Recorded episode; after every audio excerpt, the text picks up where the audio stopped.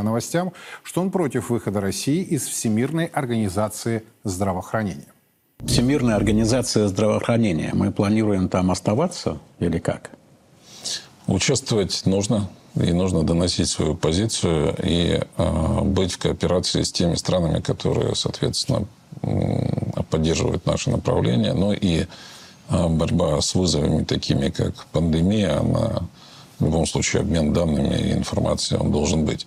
Поэтому просто взять и хлопнуть дверью, ну, это нелогично нецелесообразно. Именно присутствие, формирование сторонников своей позиции и отстаивание собственных мер в целом в мире, это является важным.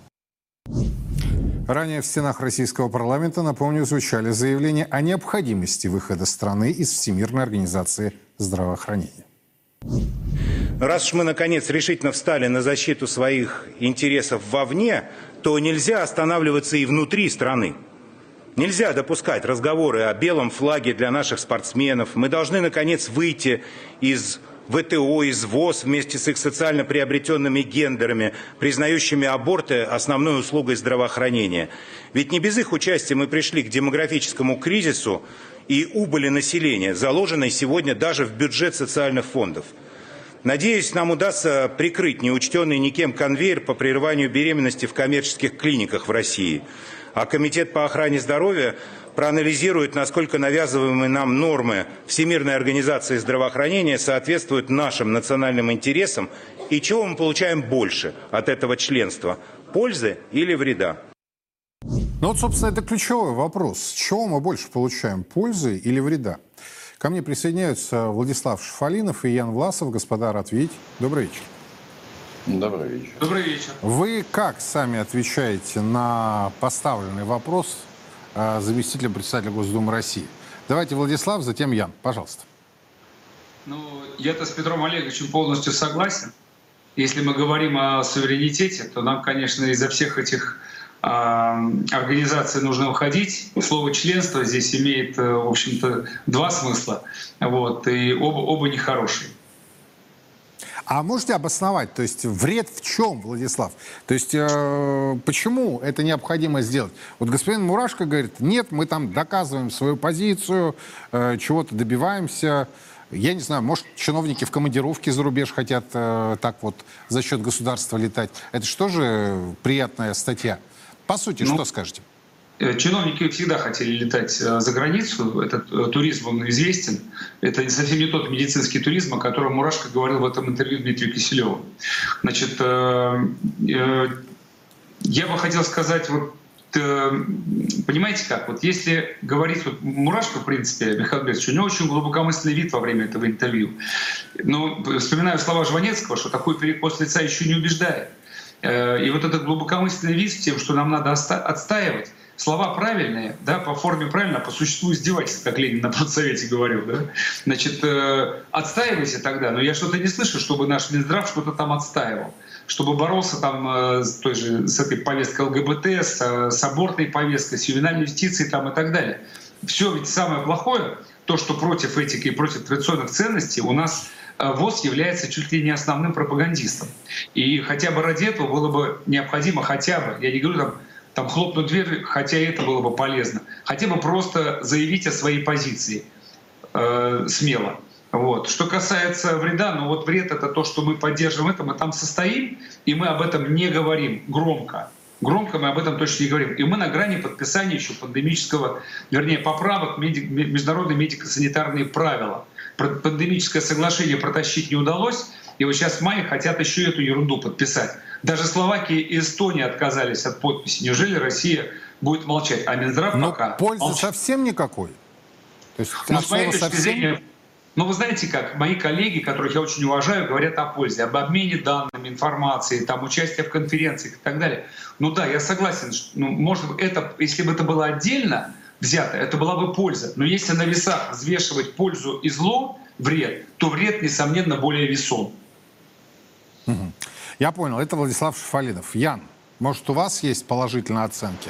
Может быть, вы обоснуете, почему господин Мурашко занял подобную позицию? Ну, тем сложная. Это безусловно.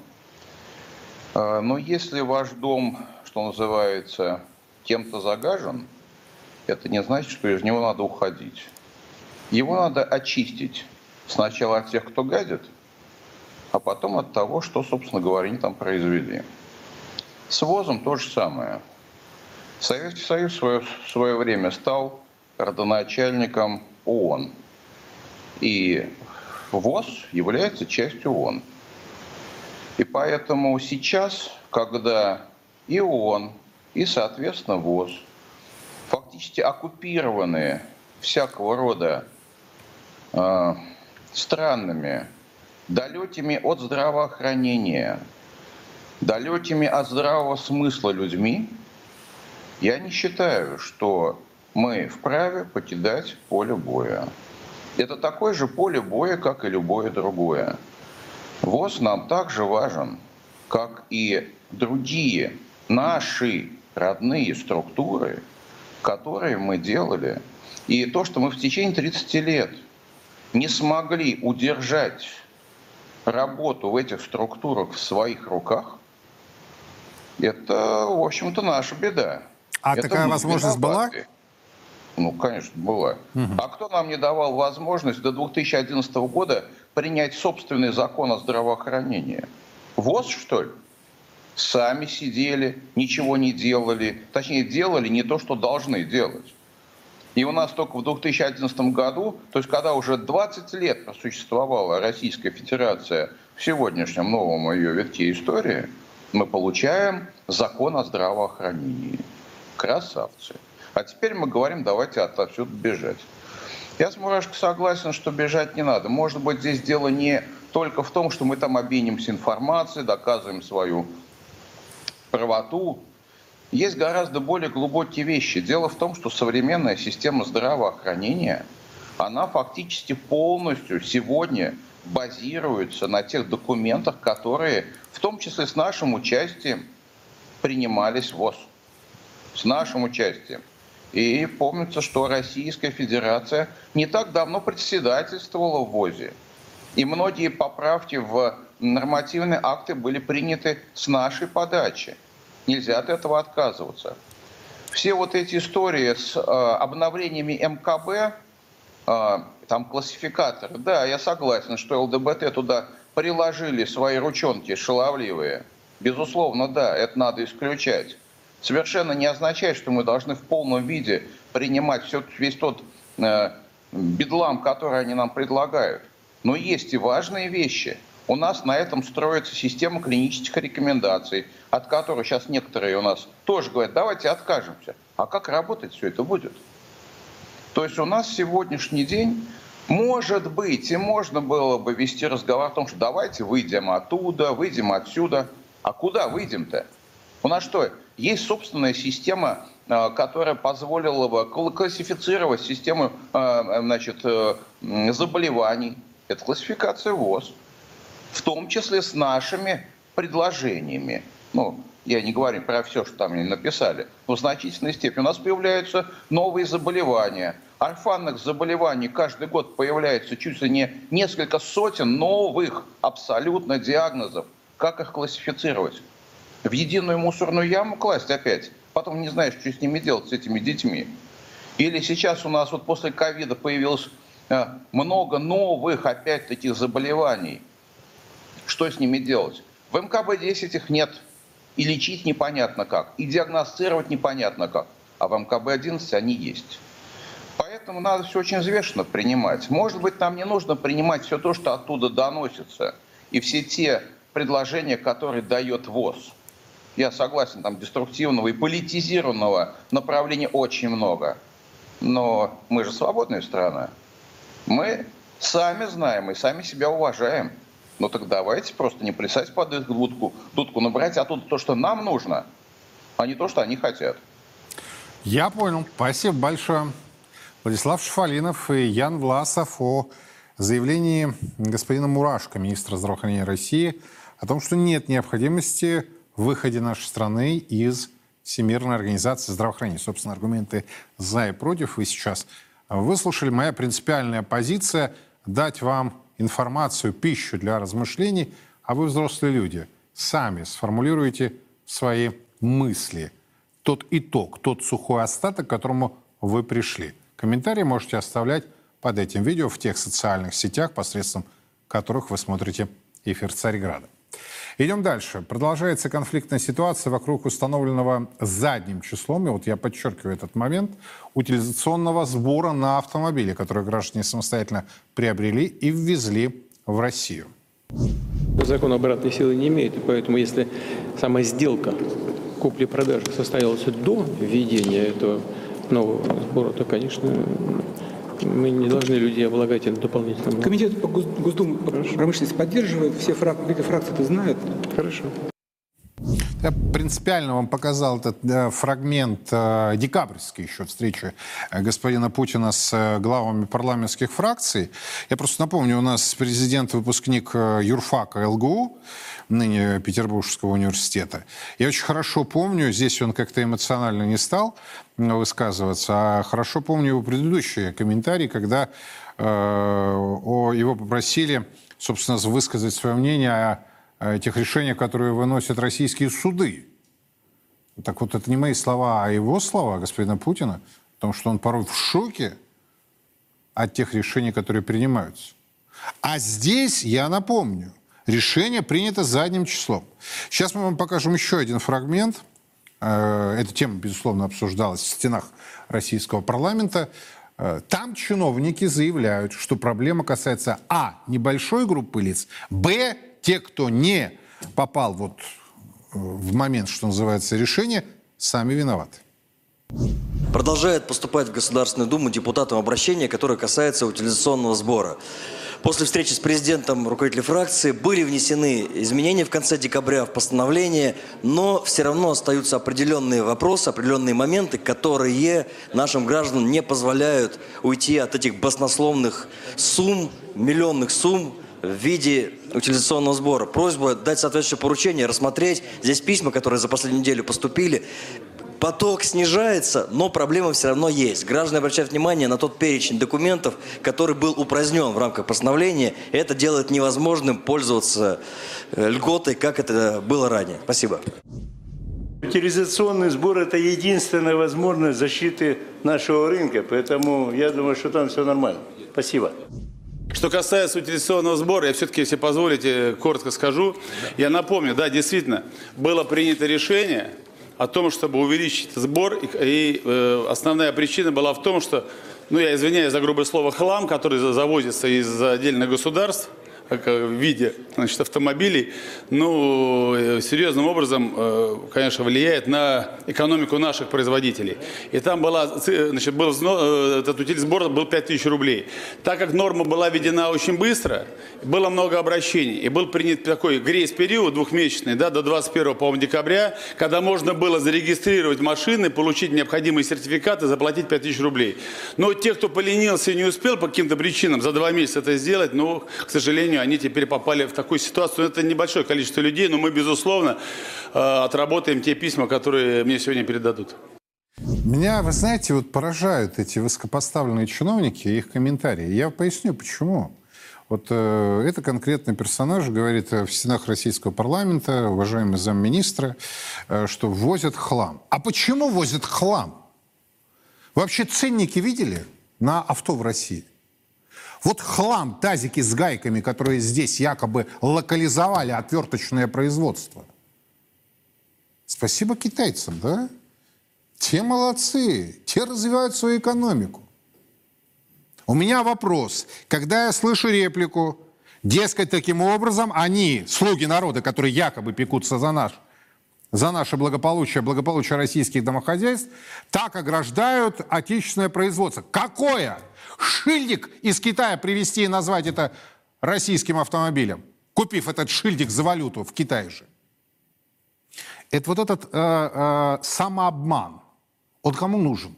И больше всего меня потрясает, что задним числом, они же сами это признают, задним числом, как он сказал, быстро приняли. Очень быстро тогда. И тут же обвинил граждан. Ну, дескать, они пятую точку не подняли за два месяца, все. И как всегда, вот мне нравятся наши чиновники, в кавычках, да, но мы рассмотрим. Слушайте, Вы можете обнулить вот этот позор, который вы приняли? Я понимаю, в интересах кого вы работаете. И в узких кругах это тоже всем известно. Кому бабло вы пытаетесь закачать? За счет простых семей, обычных семей, которые, кстати, вот этих чиновников и депутатов содержат на свои налоги. У государства нет никаких налогов и денег, кроме денег налогоплательщиков. Все, это точка. Когда я слышу реплики о том, что, дескать, физики, простите, физические лица, граждане, вносят минимум, а максимум это корпорации, компании, банки и так далее. Внимание, вопрос, как говорят французы, тонсьон. А кто создает эти корпорации, компании и банки? Кто создает там добавленную стоимость? Не физики? Хрень эту прекратите нести в массы. О том, что, дескать, государство у нас иначе фискальную политику выстраивает. Я хочу вот сейчас, может быть, эмоционально я так высказался, да, но я хочу разобраться. Насколько это действительно существенная проблема? Значит, замминистра говорит, таких людей немного. Но если их немного, обнулите. В чем проблема? Или их все-таки тогда много? И о какой сумме может потенциально идти речь, я имею в виду государственных потерь, от обнуления этого побора? Ко мне присоединяется человек, который одна из первых э, поднял эту тему, депутат Госдумы России Сардана Авксентьева, моя землячка, и э, Лев Трофимов. Добрый вечер. Здравствуйте. Вы мне можете сказать, вот о каком, а, количестве людей идет речь? Чиновники говорят, что таких минимум. А, пункт второй. Е, возможно ли принять решение об обнулении этого побора? И если да, то какие потенциальные убытки или в данном случае ущерб может быть нанесен? Стардан, ну я думаю, вот с вас начну, тем более вы единственная дама в нашей компании. Что скажете? А, добрый вечер. Да. Спасибо, что снова возвращайтесь к этой теме, потому что э, я вижу и у вас в телеграм-канале комментарии, и в моем телеграм-канале Сардана комментарии горят. Эта тема не отпускает. Действительно, э, когда приняли э, значит, это решение, откатились немножко назад, э, Абсолютно правильно люди указали на несправедливость этого решения. Мы обратились куда только возможно, в том числе и в э, Минпромторг, и уже выше в правительство. И как вы показали сюжет, лидер нашей партии «Новые люди» Алексей Нечаев непосредственно обратился к президенту нашей страны, после которого вроде как наметились подвижки. Но, к сожалению, снова в документе, который был подписан накануне Нового года, а, точка отсечения была указана 21 декабря, то есть есть подписывают 29 декабря, указывают крайнюю точку 21 декабря, и опять есть требования по а, электронным а, паспортам технического средства. Нужно сказать, что мы проводили анкетирование, и вот э, я вижу кстати, впервые вижу Льва Трофимова, хотя мы с ним контактируем и пытаемся как-то вместе эти вопросы решить. Но а, Лев подтвердит мои слова, что мы проводили анкетирование вместе с депутатами, не только мы, но и депутаты Государственной Думы от других фракций. Все вместе, э, значит, где-то порядка четырех с половиной тысяч анкет от людей мы получили. И по данным а, значит, Федеральной службы, которая занимается выдачей электронных паспортов технических средств, порядка 48% всех обратившихся, они, конечно, попали под те изменения, которые внесены в конце э, прошлого года, 29 декабря. Но все-таки порядка 50% и чуть, может быть, больше 52% людей все-таки с этой проблемой, они так и остались. Они продолжают писать, они продолжают обращаться. Но надо сказать, что есть понимание, что э, Минпромторг значит, вот сдвинулся на дату 21 декабря, и, судя по всему, дальнейшие инструменты, вот наши как парламентариев, они ну, в большей степени уже использованы. И я все-таки советовала бы всем, кто в этой ситуации застрял, кого мы не смогли вытащить, несмотря на все наши усилия, а, все-таки не терять время и обращаться в суд. И я уже указывала и пишу об этом постоянно, что все-таки всем а, юристам, адвокатам, которые будут помогать людям справляться с этой ситуацией, необходимо обращать внимание и апеллировать апеллировать к э, позиции Верховного суда, которая говорит о том, что, и мы об этом в вашей программе, Юрий, тоже говорили, о том, что утилизационный сбор по сути своей и по духу своему является налогом и сбором, и, соответственно, должен проходить определенные процедуры. Вот на это нужно уповать, и тем более я знаю, что... Это, это очередные затраты да, для людей, то есть они и так находятся в таком подвешенном денежном состоянии, а тут еще дополнительные да, расходы. Я понимаю, но всегда очень сложно говорить Э, правду, какой бы она ни была, очень сложно. И я должна сейчас сказать, что все-таки не нужно ждать сейчас манны небесной, а, значит, сидеть, ждать, что снова какой-то депутат там э, палочкой волшебной махнет и снова сходит там и к президенту и все такое, и все. Это все сложные процедуры, очень сложные процедуры. Поэтому э, Бог даст это случиться, потому что я и мои коллеги, мы все равно продолжаем апеллировать к Министерству промышленности, мы продолжаем эту тему доносить но вместе с тем не теряйте время, потому что вот смотрите, а, те, кто а, успел до 21 декабря, не стал ждать и успел оформить электронные паспорта технического средства, э, получить, да, вот эти все документы необходимые, они все-таки в этот узенький коридор, но проскочили. А те, кто ждал и надеялся, но я вот с горечью об этом говорю, конечно, а, но а, нужно все-таки уже в правовом поле свою позицию отстаивать.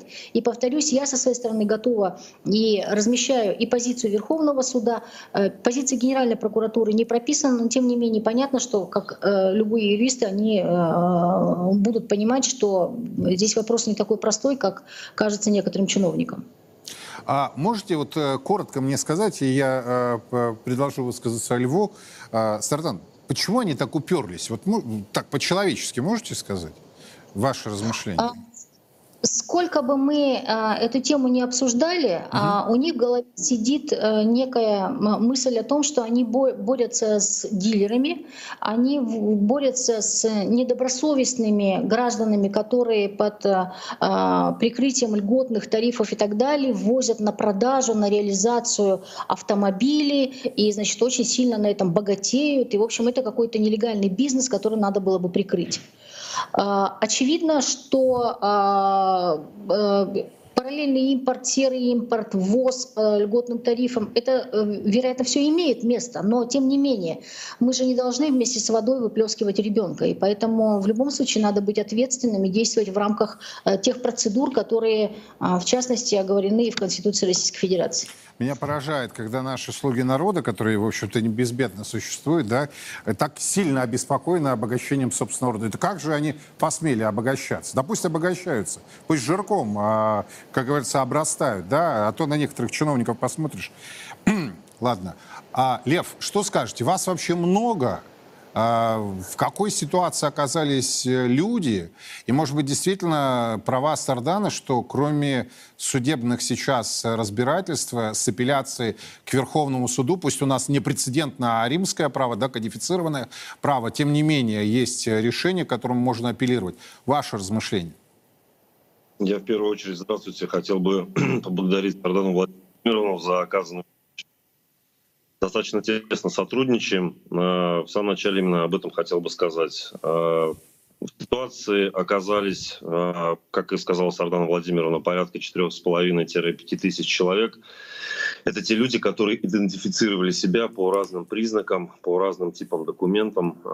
Первый из которых это, конечно, документы о совершении сделки. То есть это инвойс, это предварительный договор – он может быть как двухсторонний, так и трехсторонний на поставку транспортного средства, где а, видны все данные о покупаемом автомобиле, а его покупателе, о человеке, который вносит средства, задаток, либо предоплату за указанный номер и марку модель.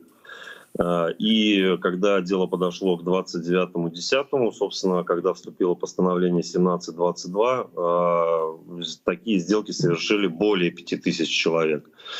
Вот. Но э, по э, корректировке 2407 э, Минпромторг э, делает ссылку на договор купли-продажи, то есть на переход права собственности, а не на сделку, о чем, собственно, как бы и в Конституции сказано. И э, Владимир Владимирович Путин об этом, конечно же, упомянул в первую очередь, хочу заметить. Сейчас ситуация какая? С постановлением 2407 Отсекаются, в принципе, все автомобили, ввезенные из стран ЕАЭС, включая Казахстан, а, Киргизия, Беларусь, а, внутри которых а, действует единый документ, так скажем, документооборот. Это ОТТС, выдаваемый на партию транспортных средств, на основании которого выдается электронный паспорт транспортного средства. Ну и лаборатория, конечно же, Беларуси, там, где есть СБКТС, так называемый, да, на основании которого также транспортное средство получает АПТС. А, в первую очередь вот об этих людях хотел бы сказать. А, по нашим подсчетам, вот а, совместным, таких людей около 700-1200 по скромным подсчетам. Также вот именно о чем говорила Сардана Владимировна, о том, что в очередной раз постановление корректировка к 1722 за номером 2407 она вышла задним числом, то есть официально – Через пресс-релиз она вышла 27 а, декабря, 31 а, ее объявили на сайте Минпромторг, а, где дата вступления его в силу была 21.12.2023, что в принципе не дало оставшимся порядка полутора тысяч человек возможность оформить необходимые документы в виде СБКТС, это сертификат безопасности конструкции транспортного средства, а, и ПТС на основании этого спокойно подать документы в таможенные органы и, собственно, списать годный утилизационный сбор. Вот таким образом насчитывается 4,5-5 тысяч человек, из которых, по нашим скромным подсчетам, порядка 500-700 человек, они как раз-таки подпадают под постановление 2407, угу. хотя оно тоже, оно тоже криво написано, понятие СБГТС э, трактовано неверно, э, колесного транспортного средства, что, собственно, к покупателям э, транспортных средств из стран ЕАЭС А у вас есть не... оценка э, того, какую сумму, если не изменится ситуация, люди должны консолидированно внести? Ну, средняя сумма стоит отталкиваться от 800 тысяч рублей. Это средняя между 300 и миллион 600, справедливо. Uh-huh. Uh-huh. Умножим ориентировочно на вот 4,5 тысячи человек. Это, в принципе, достаточно внушительная сумма а, из Это карманов. внушительная сумма для граждан, но не внушительная сумма для государства. Это копейки ну, так... для государства. Да. То вашими словами, что из кармана налогоплательщиков, то есть добросовестных э, граждан Российской Федерации, изымаются э, путем побора эти средства. Стардан, э, вернусь как депутату Государственной Думы. А возможно ли э, такой фантастический вариант, или это все, они э, бесполезно к ним апеллировать, к чиновникам, коллегам? Я просто скажу, списать, обнулить этот побор. Ну, то есть мы же с вами прекрасно понимаем, что в масштабах государства это не деньги, да, но это нервозность, это дополнительные, дополнительные недовольства, это действительно очень странная ситуация, когда решение принимается задним числом. Размышления. А, все возможно, если на то есть политическая воля, считаю я. Все возможно, потому что э, эти деньги, которые вдруг внезапно решили значит, собрать и получить, они ведь не получены и не собраны, и они не ходили ни в какие стратегические планы, они не заложены в трехлетний э, бюджет. И поэтому, конечно, э, я, я полагаю, что все это возможно абсолютно сделать. Но э, на, на то нужно решение большинства. Вот. И обращаю ваше внимание, что все-таки это постановление а не э, закон. И поэтому здесь э, инструменты влияния непосредственно депутатов, они весьма и весьма опосредованы.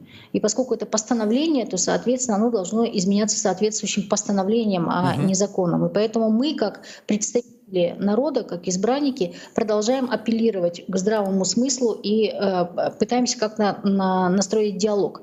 И когда я говорю о том, что советую гражданам обращаться в суд, это наиболее вероятный путь решения, индивидуального решения для каждого, но это не означает, что мы сложили руки и мы на этом а, перестаем а, с, этим, с этой проблемой работать. Мы продолжаем, но я не могу сейчас гарантировать успешность в столь короткие сроки, а время поджимает, и а, на самом деле вопрос каждого каждого дня, и дальше ведь начинаются и пение, и все на свете. Поэтому здесь все-таки нам нужно действовать всем вместе и как бы параллельно.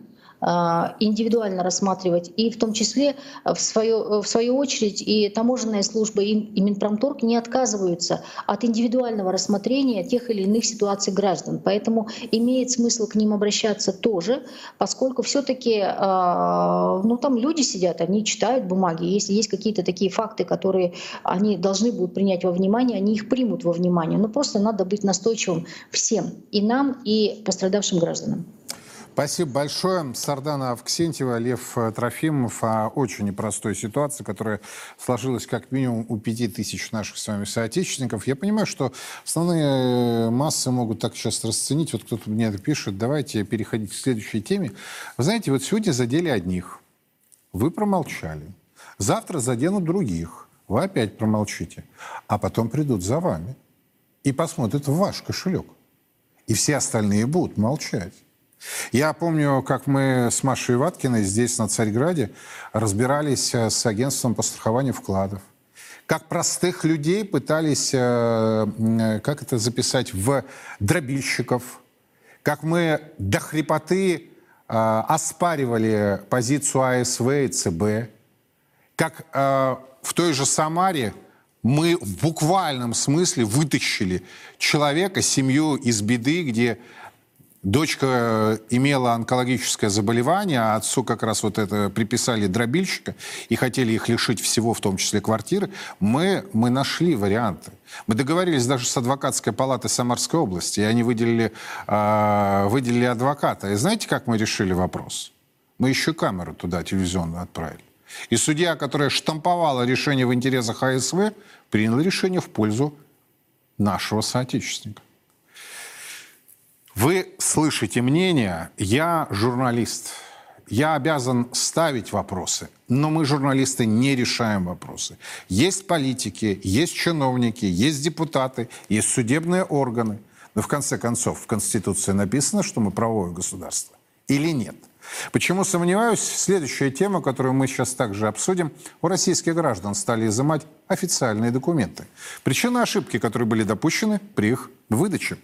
Речь идет о беспрецедентной проблеме, созданной руками чиновников. Ошибка в загранпаспортах, которые обнаруживаются исключительно почему-то на пограничном контроле. Как отмечают эксперты, сложность ситуации еще и в том, что часто погрешность в документе его владелец заметить не может, поскольку она касается, например, технической информации. Уже известны случаи, когда у людей на границе изымали паспорта, срывали перелет, отдых, которые нынче стоят существенных денежных средств. Какая ответственность государства и его служб за выдачу неправильных документов? Что это за циничное поведение в отношении граждан, которым органы государственной власти, отмечу, выдали документ, а на границе вспомнили, что он левый? Мои компетентные собеседники Алишер Захидов, Дмитрий Краснов. Господа, добрый вечер. Добрый вечер. Дмитрий Краснов у нас только, да? Ну, надеюсь, сейчас и Алишер также появится. Дмитрий, что по существу скажете? Как так получается, что документ, который выдает государство а, признается недействительным. А, значит, э, такая коллизия возникла в силу того, что вышло постановление правительства от 12, э, 11 декабря 2023 года, которое регламентировало порядок а, сдачи паспортов, загранпаспортов теми лицами, которые имеют э, специальные звания воинские, это сотрудники ФСБ, МВД, это сотрудники ФСИН, лица, допущенные к государственной тайне.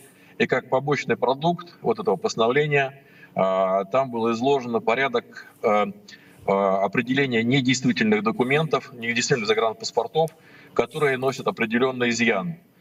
А именно, например, есть э, неточности в э, прописи, про прописи фамилии, имя, отчества человека на латинице и на кириллице. Это срок давности этого документа, это смерть человека, который является собственником этого документа, это порча этого документа и ряд еще там особенностей, которые позволяют признать государственным органам недействительным этот документ. И Нет, подождите, практика... подождите, это, это выдает орган государственной власти.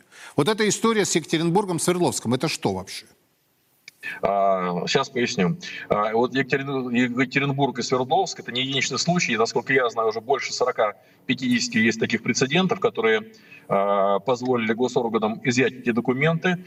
Судебной практики на сегодняшний день нет. То есть то, что людям выдаются эти загранпаспорта, лица проверяют свои данные при получении этого паспорта, и в случае, соответственно, выявления нарушений, которые были допущены сотрудниками МВД, они на это указывают и просят их изменить этот документ.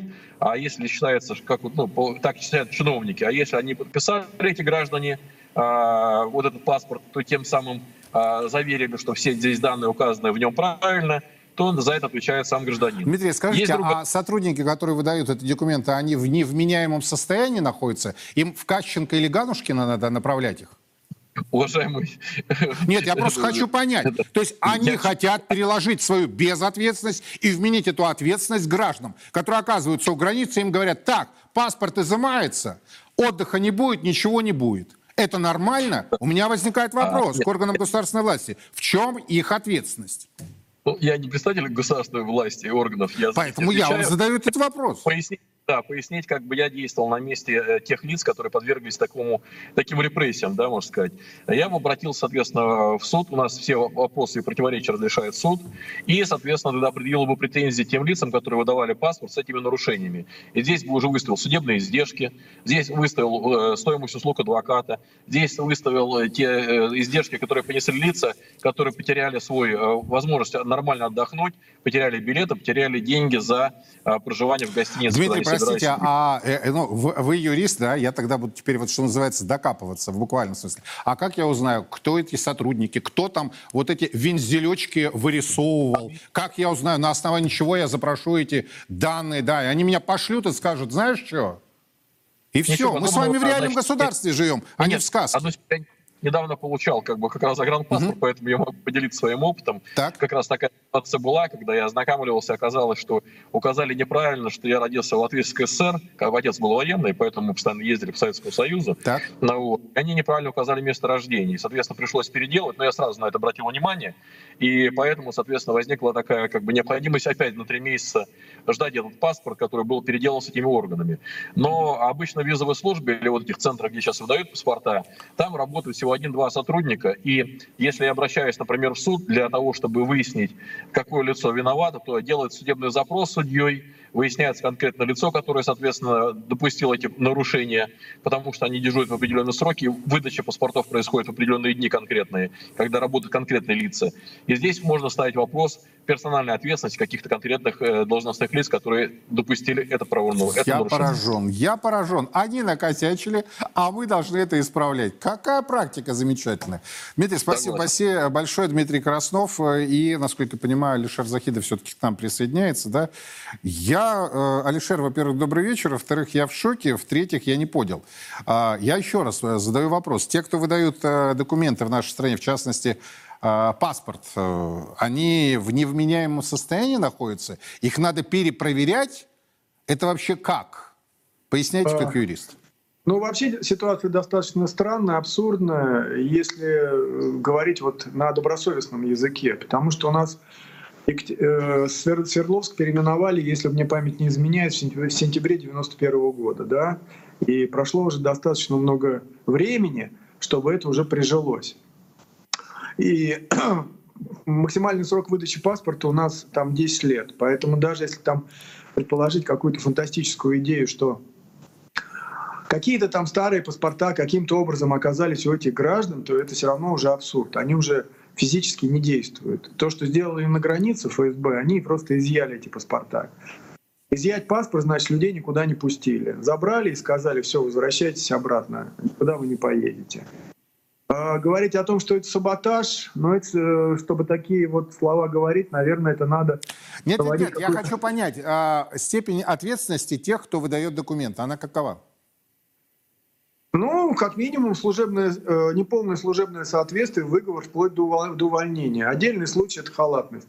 Уголовная статья, если привело это какие-то тяжкие последствия. Но в данном случае этим людям грозит просто как увольнение. Если там установят, а это легко установить, кто выдавал данные конкретной корочки, даже если люди сегодня уже в системе, в органах не работают, их можно найти. А те, кто работает, вот они тут на виду, естественно, это просто увольнение за халатность, за грубое неисполнение своих прямых служебных обязанностей.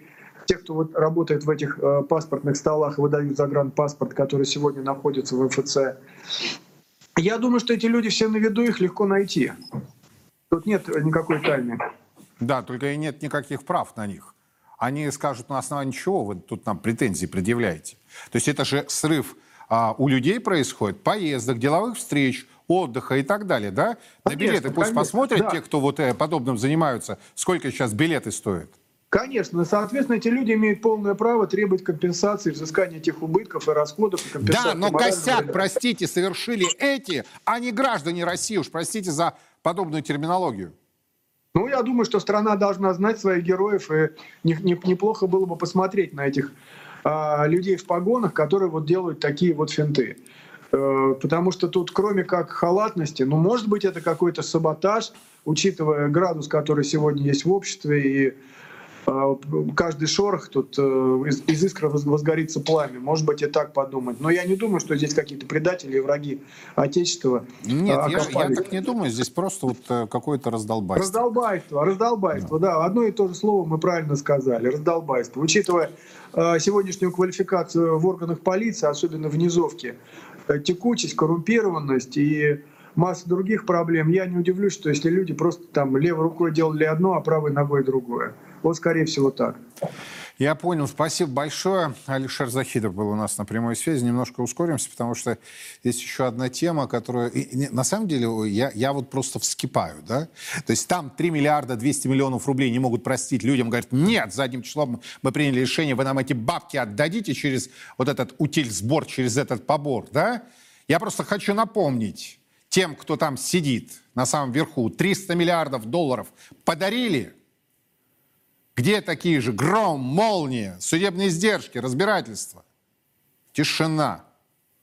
Все делают вид, что все нормально, и надеются на то, что Германия с Францией все-таки заблокирует решение о наглой экспроприации этих валютных резервов. А здесь 3 миллиарда 200 миллионов выложи. Как это мы своим гражданам? Тут они богатеть стали. Это, это что такое? Тут богатеем только мы, слуги народа. Вот вторая история с этими паспортами. Я вообще уже не понимаю. То есть эти накосячили, а граждане должны доказать, что они не славные. Это нормально? Ну, вот еще одна такая интересная тема, которую я сегодня вынес, кстати, в заголовок. Если почитать э, данные Росстата, то номинальные зарплаты в нашей стране выросли а, за последний год более чем на 18%, а реальные доходы населения с поправкой на официальную инфляцию выросли на 5%. При этом растет финансовая неустойчивость домохозяйства увеличивается численность граждан с множеством кредитов. Судя вот по официальной, подчеркну, статистике, в стране наступило, наступили золотые годы роста зарплат, доходов и потребления. Однако у экономистов есть и другие данные, которые, мягко говоря, не вписываются в благостные вот эти официальные рапорты. Так, около 20% населения заявляют об ухудшении своего материального положения за последние месяцы, и только 10 сообщили об улучшении. Каждый четвертый заем в микрофинансовых организациях выдается хроническим должникам, которые тратят более 80% своих ежемесячных доходов на выплату предыдущих долгов. Общее число клиентов МФО приближается к 20 миллионам. Так где мы все-таки находимся? В золотой эре роста доходов или сползания в нищету? Евгений Надоршин к нам присоединяется. Евгений, рад видеть. Добрый вечер. Здравствуйте, Юрий. Как, Как сразу- быть? Что делать? Золотой век наступил или наоборот? Что называется, прыгнули, но соскользнули. Ну, пока мне кажется, что мы где-то посередине все-таки. И смотрите, безусловно, статистика роста заработных плат это не про всех. Это правда, и мы с вами в эфирах это обсуждали. У нас есть ограниченный набор секторов, э, промышленных, в первую очередь, видов активности, где рост зарплат ну, может очень сильно превышать вот те показатели, те скромные около 20%, которые по итогам года нам покажут Росстат. Скромные на фоне вот э, роста в этих сегментах. И есть гораздо большее, обращаю внимание, количество людей, у которых вообще роста зарплат нет. Вообще, ну просто нет и все. И причем одни сосредоточены часто в не самых крупных городах, в промышленных регионах, а вторые очень часто это города-миллионники, в общем, в секторе услуг, э, которые раньше там наслаждались всеми плодами роста. Собственно, это отчасти объясняет, похоже, то, что вот произошло в прошлом году, а именно дикий, неадекватный, в моем понимании, рост спроса на кредиты. Ну, вопреки здравому смыслу нередко. Просто для того, чтобы сохранять свои стандарты потребления при растущих ценах, часть, похоже, работников, видимо, в секторе услуг в первую очередь, у кого раньше-то доходы росли, и кто чувствовал себя комфортно, они пришли и взяли взаймы. Ну, и Но взяли... долги ведь- надо возвращать. это правда. Это правда. Посмотрим как будет развиваться ситуация, к сожалению, обратите внимание, официальная риторика, да, которая рассказывает, как-то вы употребили фразу вот «золотой век роста доходов и зарплат», да, вот как бы официальная риторика, которая пытается подавать ситуацию именно в таком контексте, что не в полной мере правда. Я постарался вот кратко обрисовать полярность ситуации. То есть средняя сейчас – это то самое среднее по больнице, где у вас есть температура с лихорадочными под 40 и морг, простите, соответственно, где кто-то уже не справился. И вот в среднем 36,6 6, но это не значит, что в больнице все хорошо. О нет. Картина очень разная, но мы не про больницу. Это просто вот для краткости, э, так сказать, иллюстрации, для красочности. А у кого-то все хорошо и сильно лучше, чем в официальных релизах, и их меньшинство. Но у них настолько хорошо, что они тянут очень значимо среднее вверх. Большинство скорее находится в э, худшем положении, чем показывают цифры Росстата, и активно пользуются кредитами, вы правы, которые придется возвращать. И важная ремарка, очень, да, по совсем возможно возможно, другим ставкам, потому что не все эти кредиты были взяты исключительно как там ипотека, тем более льготная. О, нет. Много кредитов карточных, например, да, много кредитов, соответственно, на различные нужды, которые нужно будет и, и, и кому-то приходится рефинансировать. А, а, поэтому нас ждет очень непростой год. Обратите внимание, первые данные ЦБ уже по кредитованию конца прошлого года говорят нам о том, что потреб кредитования, за исключением ипотеки, встала. Все. То есть прироста кредитов у нас уже нет. Обратите внимание, это тоже хорошо видно, на, сказывается на импорте. В прошлом году у нас импорт резко тормознул. И если четвертый квартал у нас обычно гораздо выше по объемам импорта, чем третий, то в прошлом году этого не случилось. Дек- октябрь, ноябрь и декабрь прошлого года оказались хуже аналогичных показателей года прошлого. Оказалось бы, в прошлом году у нас сплошной был рост импорта, да в том числе в значительной степени за счет потребления. А нет в четвертом квартале уже так не было. А, и вот мы все больше и больше наблюдаем признаков резкого торможения экономики, что, обратите внимание, ситуацию с рынком труда будет ухудшать. И вот тут, да, видимо, к сожалению, в общем, будет неприятный момент для тех, кто рассчитывал, что вот низкая безработица, ну, нам же действительно продавали, в общем, историю как стабильное и фронтальное улучшение везде.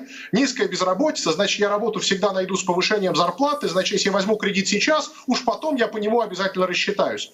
Вот тут, кажется, у нас у системы может наступить приличный сбой. Посмотрим, какая будет степень тяжести да, у него. У нас есть две минуты, но я, э, выйдя из отпуска, просто не могу вам не задать э, этот вопрос. А, сейчас очень активно продвигается тема, что Россия это пятая экономика в мире, ну, по крайней мере, по ППС, да, по паритету покупательной способности. Но как только я где-то что-то слышу по этому поводу, в смысле реакцию людей, я порой даже ее цитировать не могу в эфире, а она достаточно эмоциональная, такая рефлексивная. А, вот как профессиональный экономист, вы можете мне объяснить, как э, есть вообще корреляция между пятой экономикой и, собственно, ощущениями граждан? У вас две минуты. Да, я постараюсь очень кратко. Смотрите, а, определенная взаимосвязь есть, она не всегда строгая. А, в данном случае наша пятость, если так можно сказать, тут МВФ сомневается еще в определенных достижениях, с ними, возможно, поспешили, вот, э, но не суть. Вот как бы важный момент заключается в том, что она достигается за счет дешевизны локальной, больших, приличного количества массовых товаров, но не за счет наших впечатляющих доходов и уровня благосостояния. Это важный момент. А, это первая ремарка. А вторая ремарка следующая. Смотрите, ППС, паритет покупательной способности, это что-то вроде индекса Бигмака, это синтетическая история. Этим э, ВВП в магазине не расплачешься. Ну, как бы мы покупаем товары за другие рубли, не рубли по этому ППС. Поэтому обращаю ваше внимание, что вот величина там высокая по этому ППС не отменяет, к сожалению, дискомфортных ощущений у очень большого количества домохозяйств, которые просто сейчас не попадают в струю, например, да, где вот высокий спрос, потому что он довольно локализован. И все, неважно, она будет хоть третья по, по этому самому ППС, а вот улучшится положение многих может вообще никак не измениться. Ну да, как и, собственно, объективность, а точнее субъективность индекса Бигмака. Евгений, спасибо большое. Евгений Надоршин был у нас на прямой связи. Его оценочные суждения не только о том, что в России якобы наступил золотой век роста доходов зарплаты и всего остального. Я не знаю, может, вы относитесь к той счастливой группе, у которых вот все прет, выпирает, растет, как у Росстата. Кстати, они сообщили, что порядка э, десяток, да, как минимум, российских э, регионов э, перешагнули среднемесячную зарплату в размере 100 тысяч рублей. А, и я думаю, что декабрьские данные 23-го будут еще лучше. Они нарисуют, я вам гарантирую, они нарисуют 80 тысяч рублей а, среднемесячная зарплата по России будет. Я вам гарантирую. Сто процентов. И тогда возникает действительно диссонанс. А, с одной стороны, э, как вот господин Надоршин говорит, людям продают тему про пятую экономику, которая, кстати, действительно выдержала и санкционное давление, беспрецедентное санкционное давление. Но, с другой стороны, у людей ну, нет ощущения того, что а, они лучше, чем в Германии живут, тамошние граждане. Ну, нет этого ощущения. Кто-то говорит, что мы заелись. Помните эти истории, да, с яйцами куриными, столовым яйцом и курятиной? А почему выросли цены? Потому что стали много потреблять. Может быть, а может быть и нет. Мы продолжаем следить за развитием ситуации здесь, в России, за ее пределами. Рад вас видеть после выхода из отпуска. Продолжим наше с вами общение уже завтра в это же время по московскому. До свидания.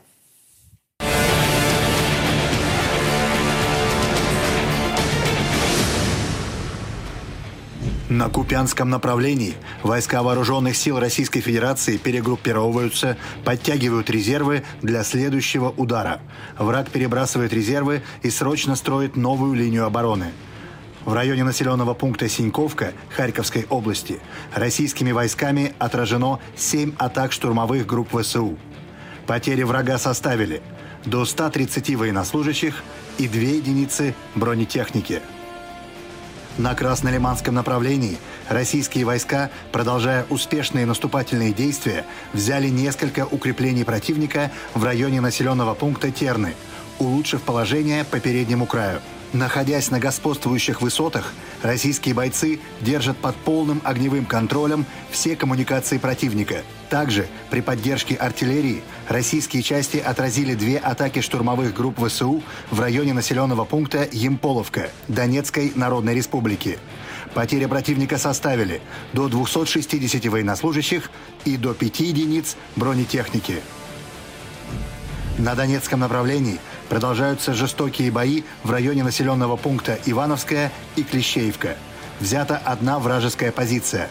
Также силами армейской авиации было нанесено огневое поражение живой силе и технике ВСУ в районах населенных пунктов Клещеевка, Курдюмовка и Андреевка Донецкой Народной Республики. В районах населенных пунктов Клещеевка и Красногоровка российскими бойцами было отражено две атаки штурмовых групп ВСУ. На Авдеевском направлении российские войска после успешной атаки в северо-восточной Авдеевке в районе микрорайона «Химик» продолжают развивать прорыв обороны противника. Российские бойцы находятся в западной части города. Берется под огневой контроль последняя дорога снабжения ВСУ. Войска противника, находящиеся в центральной и южной Авдеевке, могут в ближайшее время попасть в критическое положение. Идут жестокие уличные бои. Враг пытается организовать оборону вдоль железнодорожного полотна. Давление российских подразделений на данном участке фронта продолжается. Все контратаки успешно отбиты. Противник потерял до 290 военнослужащих и до 10 единиц техники различной модификации. На южнодонецком направлении российские подразделения при поддержке авиации и артиллерии продолжают вести боевые действия в районе населенного пункта Победа и Новомихайловка. Идут упорные бои. Так, российскими подразделениями по взаимодействии с авиацией отражена атака штурмовых групп ВСУ в районе населенного пункта Приютная Запорожской области. Потери противника составили более 145 военнослужащих и две единицы бронетехники. На запорожском направлении подразделениям российской группировки войск удалось потеснить противника в районе населенного пункта Работина. Также армейской авиацией и артиллерией нанесено поражение скоплением живой силы и техники ВСУ в районах населенных пунктов Работина и Нестрянка Запорожской области. ВСУ потеряли убитыми и ранеными до 35 военнослужащих и 3 единицы техники.